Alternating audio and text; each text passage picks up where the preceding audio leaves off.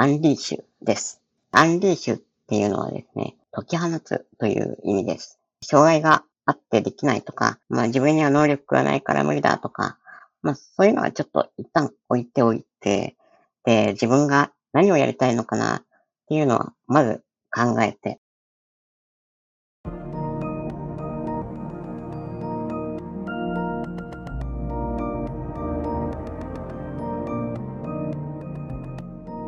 NPO 法人まちづくりエージェントサイドビーチシティのポッドキャスト番組 SB キャストです。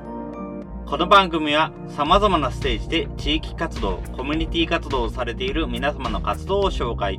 活動のきっかけや思いを伺うポッドキャスト番組です。進行を務めますのは、私、フリーランスとしてプログラミング、アプリ開発、講師、書籍出版などを行いながら、この NPO の理事を務める高道恵です。どうぞよろしくお願いいたします。それでは、今回のゲストは、アンリッシュミート、矢野明夫さんでございます。矢野さん、どうぞよろしくお願いいたします。よろしくお願いします。はい。よろしくお願いいたします。それではまず簡単にではございますが、自己紹介お願いいたします。はい。えー、アンリッシュミートという障害者エンジニアのコミュニティを運営している矢野明夫と言います。えー、私は普段はですね、フリーランスエンジニアとして活動をしています。えー、私はですね、先天性骨形成不全症という障害を持っていて、まあ、具体的な話をするとですね、遺伝子の病気ではあるんですけど、まあ、少しこう分かりやすく言うとですね、生まれた時からこう、とても骨が弱い病気です。なので、まあ今まで、そうですね、40回から50回ぐらいかな、っていう感じで骨折をしては治って、そういうのを繰り返して、えー、生活をしています。はい。で、骨が弱いので、やっぱりこう、成長も遅く、まあ、身長もこう、110センチしかなくて、えー、骨の変形もあったりとかして、歩くこともできないので、まあ、普段は手動車椅子だったりとか、あとはこう、電動車椅子で生活をしています。あとはちょっと耳も聞こえがあんまり良くなくて、まあ、補聴器をつけたりとかして、まあそんな風にこう生活をしている感じなんですけれども、まあこう、いろいろまあ障害はいっぱいあるのはあるんですけれども、まあ、先ほども言った通りですね、エンジニアとしてですね、働かせていただいています。で、仕事でですね、今行っている案件は、あの、事務処理の自動化の設計や開発って言って、こう、事務処理は皆さん多分 Excel とか Access とか、そういうものをこう、ソフトを使ってですね、あの、事務処理を行っていると思うんですけれども、まあ、できるだけそれをコンピューターに任せて、まあ、理想を言えば、こう、ボタンをポチッと押したら、あの、思い描いている Excel ファイルができたりとか、印刷物ができたりとか、そういうものがですね、簡単に作れるようになるプログラムを設計したりとか、開発をしたりとか。あとは、Web アプリケーションの開発だったりとか、まあ、スマースマートフォンアプリの開発、保守なんかをですね、やっていて、まあ、相手に関わる、こう、いろいろな仕事をですね、フルリモートでさせていただいています。ただ、ここにこう、到達するまでですね、こう、経緯がちょっといろいろあったりとかして、まあ、それがこう、アンリッシュミートという、こう、障害者エンジニアコミュニティを立ち上げるきっかけになったんですけれども、まあ、今日はそ、そういう、こう、経緯だったりとか、目的だったりとか、まあ、そういうお話をですね、少しさせていただければなと思っていますので、よろしくお願いします。なるほど。ありがとうございます。あ、そうですね。Excel 等の事務処理の自動化を今やられているんですね。そその他も Web アプリやスマートフォンのアプリ。はい。はい。ありがとうございます。はい。自分も以前の会社は、携帯電話の関連の会社ではあったんですけれども、はい。専門職ではないとはいえ、はい、プログラミング多少できた方がいいということで、事務処理の自動化等も行ったりはしていましたね。なので、非常にやっぱりそこのあたりは非常に身近な話になりますね。はい、そうですね。ありがとうございます。はい、はい、では、今回管理シミートの具体的な活動内容についてとかも教えていただければと思うんですけれども、アンリシュミートどのような活動を現在行っておりますでしょうか？そうですね。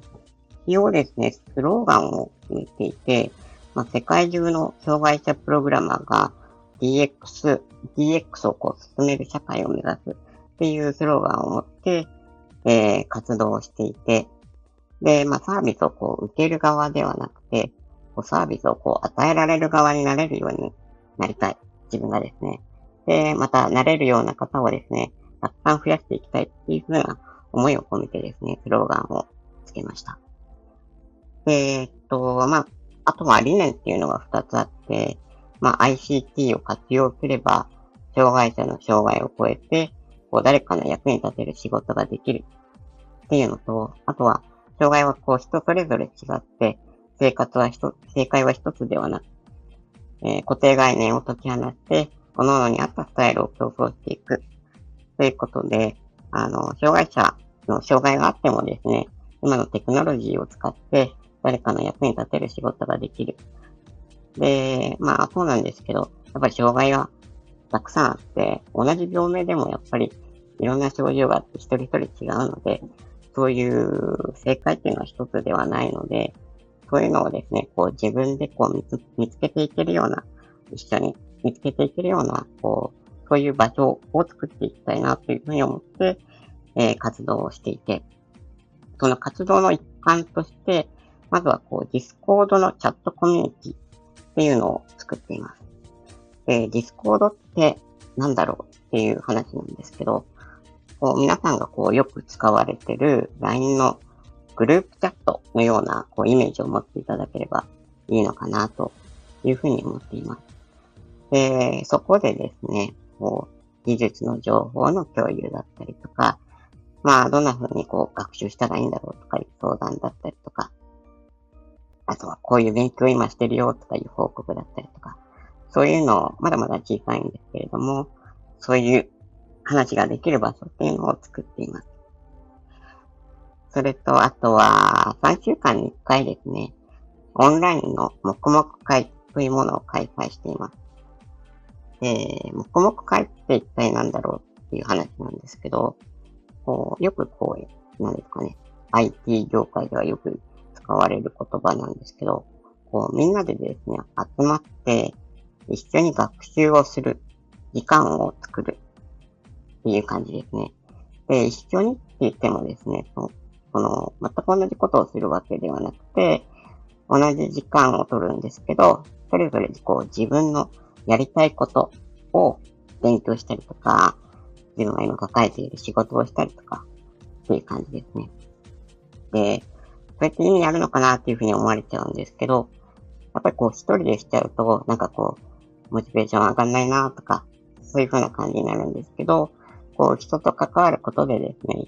やる気がこう上がったりとか、ちょっとこう雑談をしてみることで、こういろいろな情報交換ができて、あいろいろ学びになるお互いに。そういう場所になっています。そうですね。あとは、こう喋るのがこう苦手な方は、あの、通話とかじゃなくて、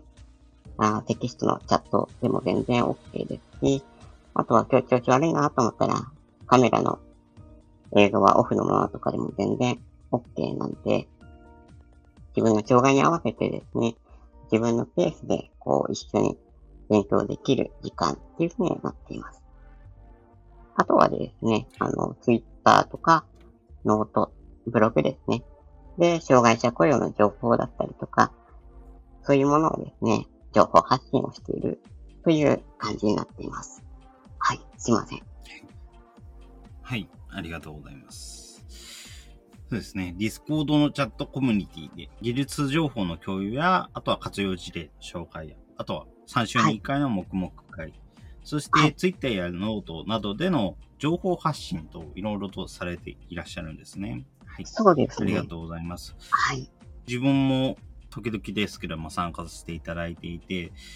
ありがとうございます。やはり、あの、ノートで何らかの形で履歴に残る活動の内容が表に出るっていうのは、はい、なんか他の黙々会ともまた違って、すごい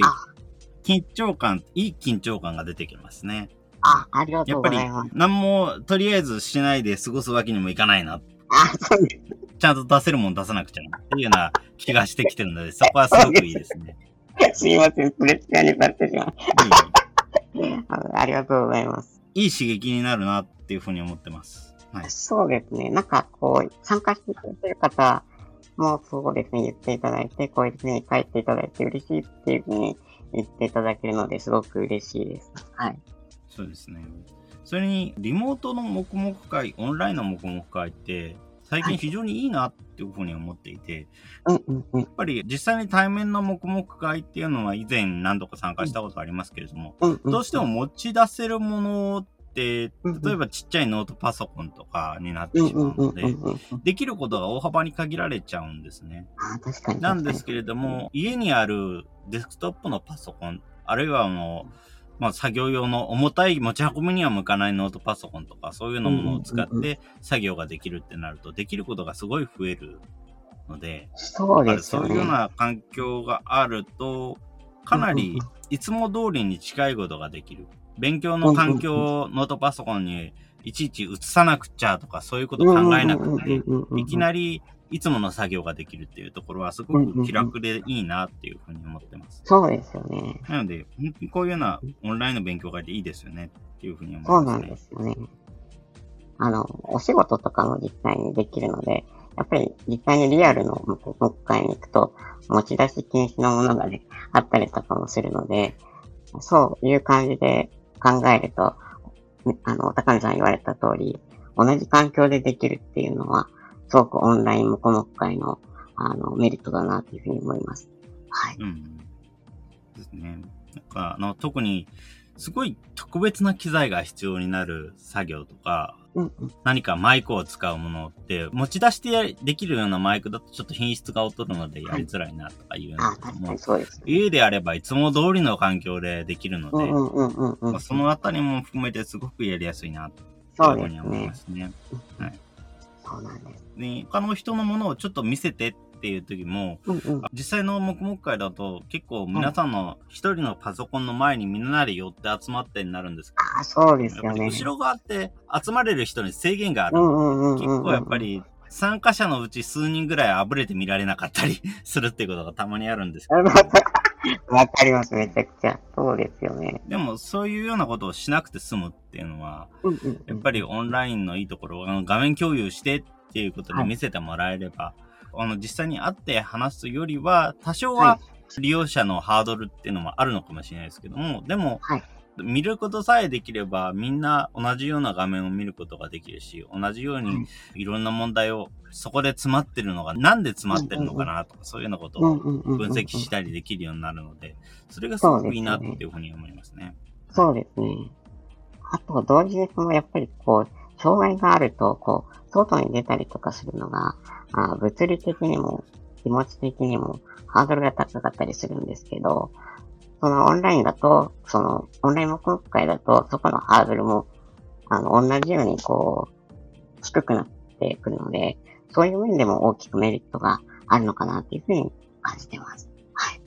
そうですね。特に自分たちの団体のそばにも足がすごい不自由な方がいらっしゃいまして、そちらの方もいろいろと関わる気があるんですけども、やっぱりはい、毎回毎回、あまあ、近場だから大丈夫だとは言ってはいるけれども、大丈夫かどうかすごい気にしてしまうっていうのはあります、ああ、そうですよねや。っぱりそういうことを気にしなくて済むっていうのは本当にオンラインのいいところなのかなっていうふうにそうで思います。すね。はい。かつ、こう、繋がっているっていうような感覚も気持ちとして得られるので、はい、すごくいいなと思っています。はい、はい。ありがとうございます。ありがとうございます。それでは、こちらもいくつか出てはいますけれども、改めてはい活動について目的としていること、こういうような形を目指していきたいなっていうふうにこともあれば改めてお伺いできますでしょうか？あそうですね。やっぱ、こうそうですね。大きく二つ目的があるかなというふうに考えていて、一つはですね、やっぱりこう、伝えること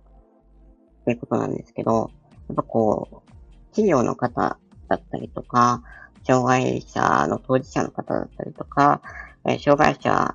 をご家族に持たれている方とか、そういう風な方々が実際にこう、スキルを、障害がある方を持てば、仕事ができるっていうことをこう、知らない方っていうのは結構、まだまだ多いんじゃないかなっていうふうに感じていて、で、それをこう一人でも多くの人にこう伝えていきたいなっっていうふうに思っています。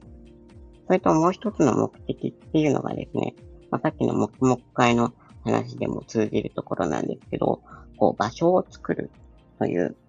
ことなんですけれども、まあ、こう、障害持ってるとですね、やっぱこう、とても大変なことっていうのは実際あるのはあって、で、こう自分自身のこう現状を把握して行動するっていうのこう難しさだったりとか、あとこう体調管理の面も含めてですね、こう、みんなそれぞれやっぱ大変さっていうのがすごくあるなっていうふうに感じてるんですけれども、まあ、ただ、今の現在、2020年、22年、テクノロジーがですね、もうものすごくこう、助けてくれる時代になっているので、その、努力をすればですね、努力はやっぱり必要なんですけど、あの、スキルを持つ、スキルを持つっていうことは、あの、必ず可能だと僕は考えていて、で、そういう場所を作ることで、もう私た、私もこう学びの途中なんですけど、こう一緒に学べるっていう場所を作って、あの成長していけたらなっていうふうに感じています。はい。はい。ありがとうございます。障害者がでも仕事ができる、スキルを持てば仕事ができるということを伝えるということ。そして、やっぱり大変なことも、やっぱり障害があると大変なことも多いので、現状を把握して行動するための場所を作るということですね。はい。はい、ありがとうございます。はい。やはりそうですね。やっぱり努力をするにも、一人でやるのと、複数人で、まあ、周りの人の助言を受けながらやるのっていうのは全然違ってきますから、やっぱり、そういうような時に、努力をする時に、一つ後押しをしてくれる場所っていうのがあると、すごい助かりますね、はい。そうなんですよね。あとは、こう、努力の仕方とか、そういうことも結構関わってくる部分があって、どんな風にこう努力したらいいんだろうって思ってる人も、やっぱり実際にそうなっている方に聞いたら学べることってたくさんあると思うんで、こういう場所を作ることで、こういろんな方に話を聞けるっていう、そういう場所になってほしいなっていうふうに思ってます。はい。うん、そうですね。それは本当にそう思います。やはり努力の仕方にしても、やっぱり何も知らないでいると、全く本来だったらそれは努力にならない、むしろマイナスになってしまうようなことを努力だと思ってやってしまうっていうこともありますし、はい、ね、そういうの時に、ある程度もう自分が目指すべき方向にい。る人に一つ助言をもらう、それから歩いてみる、努力をしてみるっていうようなのも、非常に今はありなのかなっていうふうには思いますね。そうですね。やっぱりそれにやっぱりの今まで黙々会でいろんな話をしていてもすごく感じますけれども、やっぱり、はい、なかなかオンラインで今、ウェブサイトとかブログとかでいろんな人が活動してる事例、はい、活躍してる事例は見られるとは言っても、案外こういう無根会じゃないとわからないこと、伝わらないことってありますし、こんなことできたんだっていうことを知る機会も意外となかったりするので。そうなんですよね。なので、そういうような時にこういう場があるっていうのはすごくいいなっていうふうに思いますね。そうですね。こう文字ではなく、まあ実際に直接というか、まあオンラインではあるけれども、話をしてみるっていうのも、また大きなこう、なんていうんですかね、経験というか、そういうものになっていくんじゃないかなって思います。はい。そうですね。本当に文字だけではなく、本当に形としての経験になるっていうのはありますよね。そうですね。ありがとうございます。ありがとうございます。それでは、今回の黙々会のコミュニティ、ディスコードのコミュニティも含めていろいろな方がいらっしゃいますけれども、はい、活動について対象としている人や変えたい人、こちらをお伺いできますでしょうか？そうですね。まあ、先ほども少し話に出てる部分もあるんですけど、やっぱりこう、企業の方、障害当事者の方、障害者がご家族におられる方だったりとか、あとはそうですね、特例子会社の先生だったりとか、そういうふうな感じの方々に、やっぱりこう、う働けないよってこう、思い込んでるっていうと失礼かもしれないんですけど、あの、思ってしまっている方々に対して、いや、そんなことはないんだよっていうことをですね、こう伝えていきたいなっていうふうに思っているのと、あとはまあ先ほどのスローガンにもしている部分があるんですけど、世界中の人ってちょっと話が大きいんですけど、あの、できればですね、こう日本だけじゃなくて、こう世界中の人々も一緒に、こうそういう活動ができたらいいなっていうふうにすごく思っています。はい。そうですね。ありがとうございます。やっぱり企業の方や当事者、関係者の方々、今こういうようなことがあればできるんだよということを知ってほしいっていうことですね。そうですね。はい。もう本当に、はい、ありがとうございます。はい。その他、こちらのディスコードのコミュニティの方では、はい、自分のようなあの、特に何かの障害があるというわけではないっていうような人もいますけれども、はい。こちらのような人たちも受け入れている、何かそういうようなことも理由等もお伺いできればと思うんですけれども。あ、えっと、受け入れている理由、えっと、はい。と、賛同していただいて、こうディスコードに入っていただいてるってこ理由ってことですよね。そうですね。自分も正直最初の1回出た時に、あれ、ここに入ってていいのかなっていうふうにちょっと思っちゃったところもありますので。そうなんですね。ええー、あ、そうなんですか。いや、全然、うん、あのー、同じ人なのであの、本当に、なんていうんですかね。障害者コミュニティといえど、こう、いろんな方に参加していただきたいなと思っていて、で、まあ、うんと、ちょっと話が、なんていうの、矛盾しているところはあるのかもしれないんですけど、まあ、障害者の方がエンジニア、エンジニアになるためのコミュニティではあるんですけど、もうなんか、エンジニアになってしまったりとか、こう、ICT、うん、今のテクノロジーを使ってお仕事をすると、その、本当にその障害があっても、健常者でも、そんなにこう、障害をカバーしきれるほどのテクノロジーがあれば、あまり関係なくなるんですよね。なので、あの、多分入っていただいて、あ、別にこう違和感ないなっていうか、こう、あ、何も変わらないんだなっていうふうに感じていただけて今いるんじゃないかなっていうふうには感じてます。はい。そうですね。ありがとうございます。はい、障害の方も確かにテクノロジーの前にはそれほど大きくな関係はなかったりはするのかなっていうような感覚はありますね。そうですね。すべての障害をこう、えっと、テクノロジーに網羅できるほどではないんですけれども、だんだんその距離っていうのが、こう、縮まってきているっていうのはもう100%確実だと思う、思うし、現時点でもそれがほとんどわからないぐらいのレベルになってきてるので、はい。そこが多分、うん、今、エスコートに参加していただいている方が、こう、受け入れていただいている理由なのかなというふうに感じます。はい。うん。はい。ありがとうございます。そうですね。やはり、距離はすごく縮まってきているなっていうふうに思いますし、やっぱりいろいろなツールが揃っているので、今、それぞれの分野、はい、自分の得意な内容に合わせて、なんか情報を見たり、聞いたり、実際に活用したりっていうようなことができるようになっていますので、ぱりそこの前にも、障害の有無にかかわらず、いろんな人が関わってほしいっていうところでしょうかね。はい。そうですね。はい。そうですね。はい。ありがとうございます。それでは、ちなみにですけれども、こちらのアリシミトの活動を通していて、何か課題に感じていること、はい、何かございますでしょうか？そうですね。やっぱりその、まあ、アニシミットを始めたのが、今年の3月から始めたんですけれども、まだまだこう、情報発信をしてもこう、多くの方には全然伝わってなくて、まあ、小さく、小さく伝わっていくっていう感じなのと、あとはこう、伝えたい方にしっかり届いてるのかなっていうふうに、ちょっと感じている部分はあるので、まあ、そこはこう、まだ伝えきれていないっていう部分では大きく課題かなっていうふうに思っています。ただ、まあ、そこに対してこう、すごく焦りがあったりとかすることも全然なくて、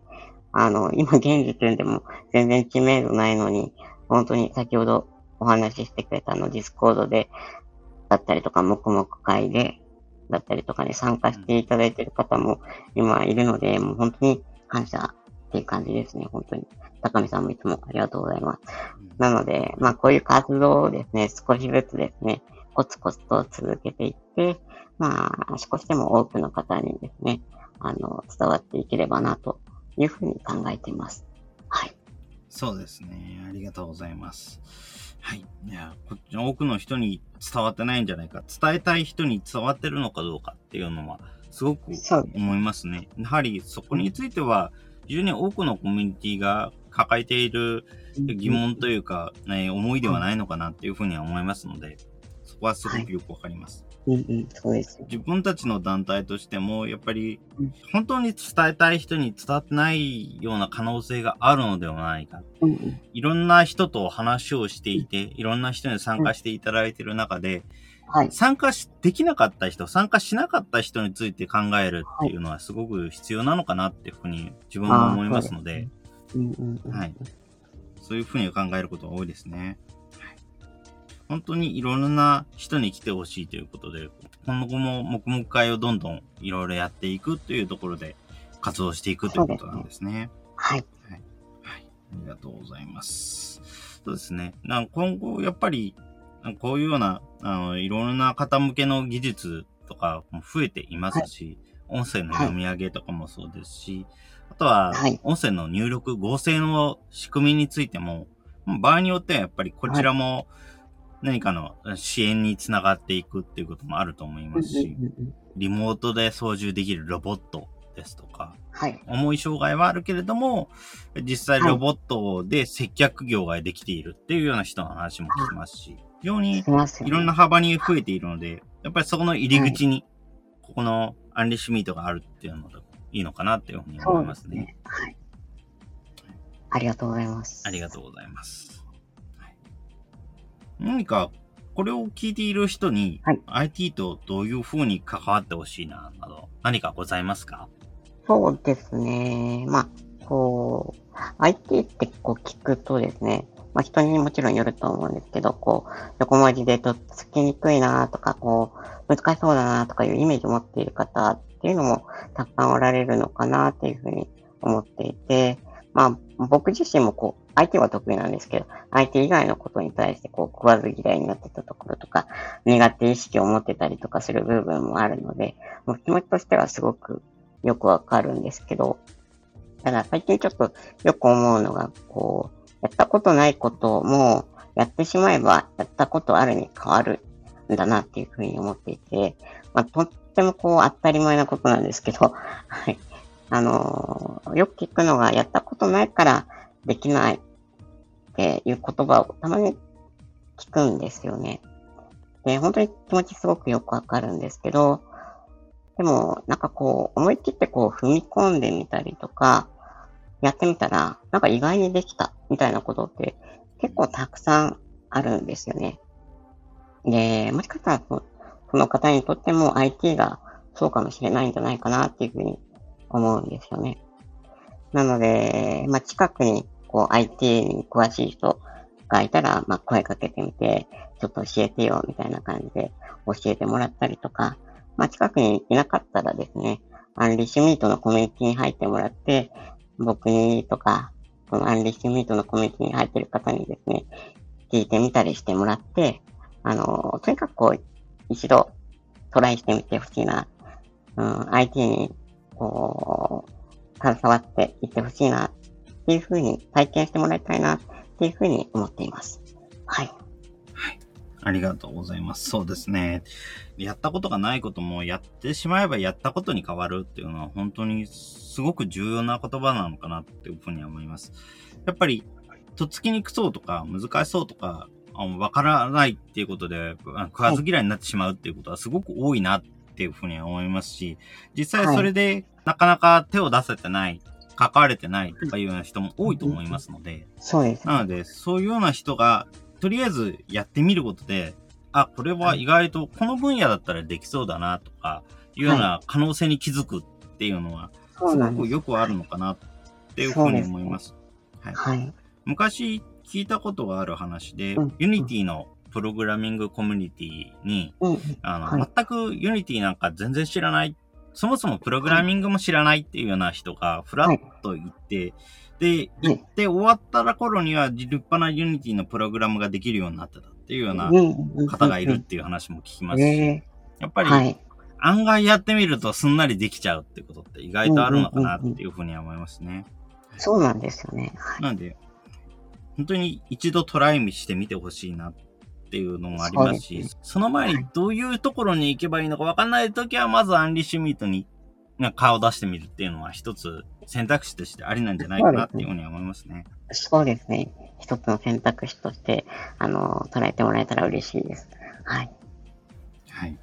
ですね。やっぱりそういうような場所として、自分も個人的にいろいろな他の黙々会とかにも顔を出してはいますけれども、やっぱりそういうような、始めて間もないところの取っかかりっていう意味では、本当にこのアンリッシュミートすごく関わりやすいところだなっていうふうには思いますので、あありがとうございます。ぜひね、あの、皆さんも来ていただければいいなっていうふうに、はい思います、ね。そうですねはい。ぜひ、お願いします。うんはい。ありがとうございます。ちなみにその他、何かこれを聞いている人に何かしてほしいなとか、こういうのをしてほしいなとかって何かございますか？そうですね。やっぱりさっきと被る部分があるんですけど、やっぱりチャレンジしてほしいな。まあ僕自身もそうなんですけど、チャレンジしていきたいなっていうふうに思うし、チャレンジしていってほしいなっていうふうに思っているのと、あとはもう本当にアンリッシュミートじゃなくても本当に全然いいので、まあ、特にこう子供たちだったりとか、若い人だったりとか、こう、そういう方々にですね、こう、やりたいって、こう、思う方、思っていることに対して、こう、トライしていけるようになっていってほしいなっていうのと、あとはこう、それをこう、周りの大人の方々が、こう、サポートをしていけるようになっていってほしいなっていうふうに思いますし、まあ僕自身も、そういうふうにサポートしていける側になりたいなっていうふうに感じています。はい。そうですね。ありがとうございます。サポートしていける側になりたい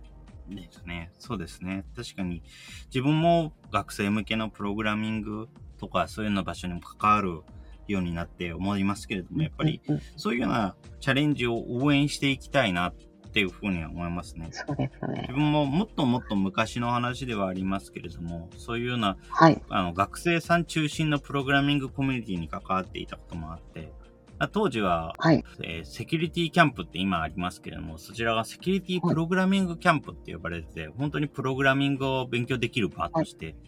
子供がプログラミングを勉強できる場として成り立ってた時だったんですけれども、やっぱりそういうような時も本当にすごいできるプログラマーのお子さんがすごいたくさん出てて、当時は自分の。まあ、リーダーの、えーある意味先輩的な位置に上が当たるような人が、中学3年生だったかなと思うふうに思いますけども、はい。やっぱり、そういうような人たちが中心になって、いろいろ、あの、はい。プログラミングってこういうものだっていうのに、プログラミングを子供に教えるっていうようなコミュニティをやっていたので、やっぱりそういうようなことをやっている学生さんがどんどん増えてくれればいいし、そういうようなことをやりたいなっていうふうに思う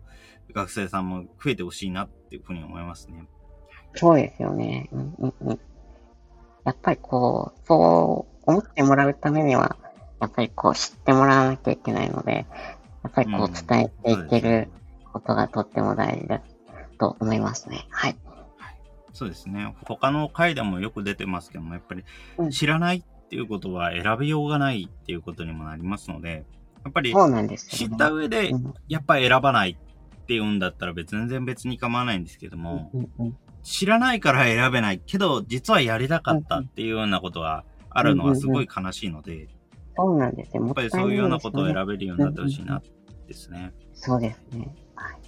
で、やっぱりその他の方には、本当にいろいろな、そういうような学生さんとかがチャレンジをしやすい環境にしてもらえるといいなっていうふうに思いますし。もしチャレンジをしやすい環境が作りづらいな、どうすればいいかわからないなっていう時には、そのための場としても、こういうような、あの、プログラミングのコミュニティとか、そういうようなところを覗いてもらえれば。いいのかなっていうふうには思いますね。ありがとうございます。ありがとうございます。それでは、その他ですが、今後、このアンリッシュミートで何か取り上げたいものとか、なんかやってみたいなって思うことなどあれば、こちらをお伺いできますでしょうか？そうですね。えーと、まずは、一番最初、アンリッシュミートの始まりって、実は YouTube の配信だったんですよね。で、えーと、そこで、こう、いろんな会社の方とか、あーフリーランスの方とかにお話いただいたりとかして。で、それからこう、第1回目からはやれてないんですけれども、まあ実際にこう、障害者雇用をされている会社で、うちはこういうことをやってるよとか、あとは、障害者当事者だけど、こんな風な仕事の仕方してるよとか、そういう風なこう、伝える場、あ配信っていうのを、まあ今後できていったらいいなっていう風に思っています。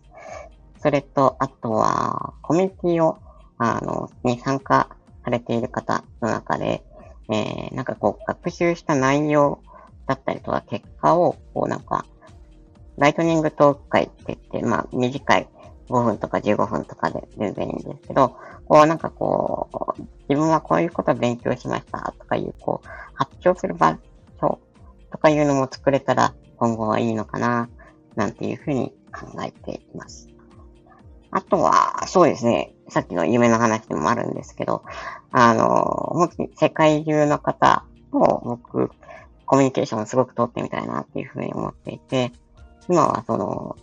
翻訳アプリというか、翻訳ソフトというか、いうのも、いうのもちゃんとしっかり、あの、翻訳できるような時代になってきているので、まあそんな風なものを使って、こう、うちの国ではこんなことなってるよとかいうような、そういう風な世界中でこう、情報交換ができるような場所に最終的にはなってほしいな。これはちょっと夢、もう大きな夢の話なんですけど、そういう風になってほしいな、なりたいな、っていう風に思っています。はい。ありがとうございます。そうですね。YouTube の配信についてもまた何かあればいいなというふうに思いますし、本当にあとはコミュニティでの学習内容の発表ですとか、その他はいいろんな世界の人とコミュニケーションを取るっていうのが非常に面白いなというふうに思います。こちらの話も聞いててすごく、あ、こういうのを見てみたいな、やってみたいなっていうふうに思いました。はい。あ、本当ですか？ぜひ、あの、その時はよろしくお願いしそうですね。あ、ぜひぜひ。はい。やっぱり学習の確認っていうのはすごく必要だなっていうふうに思います。はい。あの、よく言われるのが、知識っていうのはやっぱり自分で活用しようと思って初めて勉強に知識として定着するっていうのもありますし、実際にうん何か発表しようと思うと、あれ、ここそういえばあんまり理解ちゃんとできてなかったなとか、そういうような弱点に気づいて、自分で補強したり勉強したりとかいうようなことにもなりますから、すごくしっかりとした知識になりますし、やっぱり海外の、ね、人と話すっていうのもすごく面白いなというふうに思います。そうです。あ先日ですね、もうはい8月の末の話にはなりますけれども、あの、オンラインの演劇で、日本と、あとうんは、そうですね、だいたい時差だと半日ぐらい離れてる国の方々と結んで、はい。えーいろんな演劇を、同時に演劇を行うっていうのも、行ってるのを見ましたけれども、やっぱはい。りそういうような演劇を見ていても、何か今だからこそ、いろんな世界の人とつながるってすごくやりやすいんじゃないのかなっていうふうに思ったりしたこともあります。やはり、はい。直接言葉でってなると、やはり全く予備知識がない状態だと難しいかもしれませんけれども、はい。やっぱり例えば文字であれば翻訳を使って話すということもできますし、自分もここ最近、あの、海外のフォーラムですとか、海外の企業さんに、あの、英語で、まあ翻訳しただけですけど、まあ翻訳した文章を、実際に念のため他の翻訳ソフトで日本語に戻して意味が通じるのを確認はするんですけれども、そしてその文章を送ると、ちゃんとやっぱり読んでくださりますし、やっぱり場合によっては、あの、そこですごく感謝されるっていうこともありますので、ぱりそういうような文章だけでも海外の人とやり取りをするのっていうのはすごく面白いなっていうふうに思いますし、まあその結果やっぱり何らかの形ですごいいい結果を得られるっていうようなこともありますのでやっぱりそういうようなものってのもどんどんやっていきたいなっていうふうに思いますね。そうですね。せっかくインターネット世界で繋がってるんだから、そういうことしたいなというふうにずっと思ってるんですよね。はい。やはり言語を勉強するっていう点でも、はい。そうなんですけども、やっぱりそういうふうにいろんな国の人を知っているっていうことは、なんとなくやっぱりその人たちの目線でも、ある程度ものを考えられるようにはなるのかなっていうふうに思いますあそうですよね。やっぱり何かあった時にうん、いろんな人の考え方っていうのができるようになるのかなっていうふうに思いますね。同じくやっぱり8月の末あたりにやったセデックとかでも、海外に物をは発信する時の注意点とか、そういうようなことが結構出てきた機会もありましたけれども、やっぱりそういうようなものをある程度把握するのには、やっぱり、はい。まずは他の国の人と話をしてみるっていうのは一ついいのかなっていうふうに思いました。はい。はい。そうですよ。ありがとうございます。ぜひそうなればいいかなと思ってます。はい。はい。はい。ありがとうございます。それでは今後ですけれども、今後インターネットでアンリッシュミートの活動を知るには、どのようにすればよろしいでしょうか？何かございますか、そうですね。えーっと、Google でアンリッシュミートと検索をするとですね、あの、公式サイトが一番上に出ますので、そこでですね、あの、先ほど言ったみたいな Discord のコミュニティだったりとか、えー、Twitter だったりとか、ノートだったりとか、そういう風なリンクが、あの、載っていますので、そこからですね、参加していただければなというふうに思っています。はい。ありがとうございます。そうですね。ノートで結構いろんな情報が載っているコミュニティって意外とないのかなっていうふうに思いますので、あ、でこういうのがあるのはすごくいいですよね。そうですね。ありがとうございます。はい。ありがとうございます。こちら、ポッドキャストの概要欄にも記載ございますので、もし興味が出たけども、ちょっとどこに行けばいいのかわかんないっていうことがあれば、まずあの概要欄の見ていただければいいかなっていうふうに思います。ありがとうございます。よろしくお願いします。ありがとうございます。それでは最後にございますけれども、えーアンリッシュミート、活動のキーワードお伺いできますでしょうか？はい。えー、活動のキーワードは、アンリーシュです。アンリーシュっていうのはですね、解き放つという意味です。障害があってできないとか、まあ自分には能力がないから無理だとか、まあそういうのはちょっと一旦置いておいて、で、自分が何をやりたいのかなっていうのは、まず考えて、で、昔はできなかったことっていうのも、今のテクノテクノロジーではですね、できるかもしれないので、まずはやりたいことを思い浮かべて、できることをこう模索していくっていうことが大事だなというふうに思っています。そういう固定概念っていうのを解き放ってですね、あの、今後皆さんと一緒に活動していければいいなというふうに思っていますので、どうぞよろしくお願いします。はいありがとうございます。そうですね。やはり、障害があってできないとか、能力がないからできないとか、そういうような考えを一旦置いて考えてみる。どういうことがやれるかな、どういうことやりたいかな、っていうことをまず考えてみるっていうのはすごく、そうですね。いろいろ道が開くんじゃないかな、いいきっかけになるんじゃないのかな、っていうふうに思いますので、はい。意外と自分ができないと思ってはいるけども、そ、そこまでできる人誰もいないよとかいうような話になったりする そうですよね。こともありますし、そうです、そうです。実際、これは自分はできるけど、これみんなできますよねって。いや、そんなことできる人そうそういませんよとか。そういうのって結構ありますから。ありますよやっぱりね。そういうのも本当にうん意外と話してみると、やっぱりそれってただの思い込みだったんだとか、意外とできたんだっていうふうにはい。思うってこと、わかるってことは結構あるんですけれども、うんうんうん。なかなかそれを話す機会がなかったりすることってありますからね。ね。特に近すぎる人だと特にそうなのかもしれません。やっぱりご近所の方々とか、あ家族とか、そういうような人相手だとなかなか話せないようなことも、例えばこういうアンリッシュミートみたいなコミュニティに関わって話すのであれば意外と話せたり、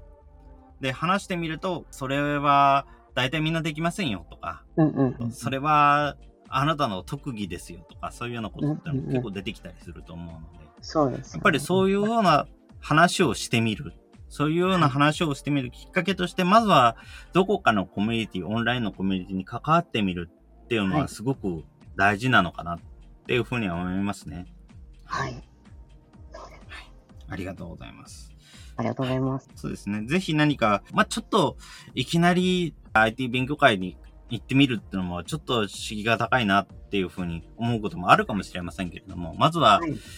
まあこういうような会話ができるコミュニティ、対話型のコミュニティにまずは入ってみるっていうのはすごくはい第一歩としていいのかなっていうふうに思いますので、そうですね。ぜひ皆さんも入っていただきたいですね。はい。ありがとう。はい。よろしくお願いします。ありがとうございます。はい。はい。ありがとうございます。それではその他何かこれはぜひにとか言っておきたいこと等ございますでしょうか？そうですね。もう、本当に、あの、高見さんのおかおかげで伝えたいことは伝えられたらなというふうに思っています。あとは本当にもう、いろいろとお話ししましたけど、あの、お気軽に、あの、軽い気持ちというか、ちょっと寄ってみようかな、みたいな、そんな気持ちで参加していただければな、というふうに、障害があってもなくても、もう全然関係なく、あの、コミュニティに参加していただければいいかな、というふうに思っていますので、よろしくお願いします。そうですね。はい。はいありがとうございます。ありがとうございます。本当にちょっと寄ってみようかなという気持ちで。時間的にもやはり黙々会は本当に土曜日の10時から12時ということで、非常にちょっと参加をするっていうのにちょうどいい時間帯になるのかなっていうふうに思いますし、なんかフラッと、まずは覗いてみていただければいいのかなっていうふうには思いますそうね。ですね。はい。ありがとうございます。ありがとうございます。はい。それでは、今回のゲストは、アンリッシュミート、矢野明夫さんでございました。矢野さんどうもありがとうございました。ありがとうございました。ありがとうございました。